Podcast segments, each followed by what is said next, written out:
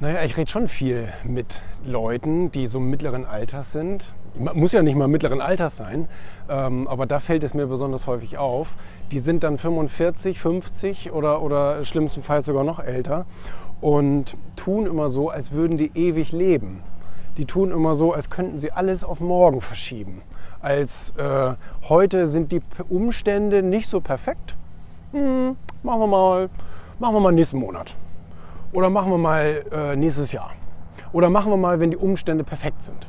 Und das ist ja nun der größte Quatsch, den ich überhaupt jemals gehört habe. Äh, das kannst du ja auch in jedem Buch äh, lesen, das sage ich ja nicht selber. Dass die Umstände sowieso nie perfekt sind. Und äh, das viel größere Problem ist, dass äh, du kannst morgen mit dem Flugzeug abstürzen oder gegen Bus fahren äh, oder gegen Bus laufen oder wie auch immer. Und dann ist es das eh gewesen.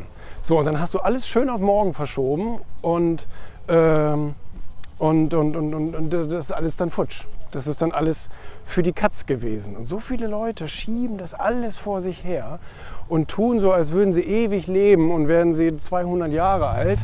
Und man kann das ja alles machen, wenn man dann so und so alt ist oder wenn die Umstände perfekt sind oder wenn die Kinder aus dem Haus sind oder wenn es der Frau wieder besser geht oder wenn es einem selber wieder besser geht oder so. Und das ist, da, da, da schaufelt man sich schon sein Grab, bevor man überhaupt, äh, also das, äh, das ist doch unlogisch, oder nicht?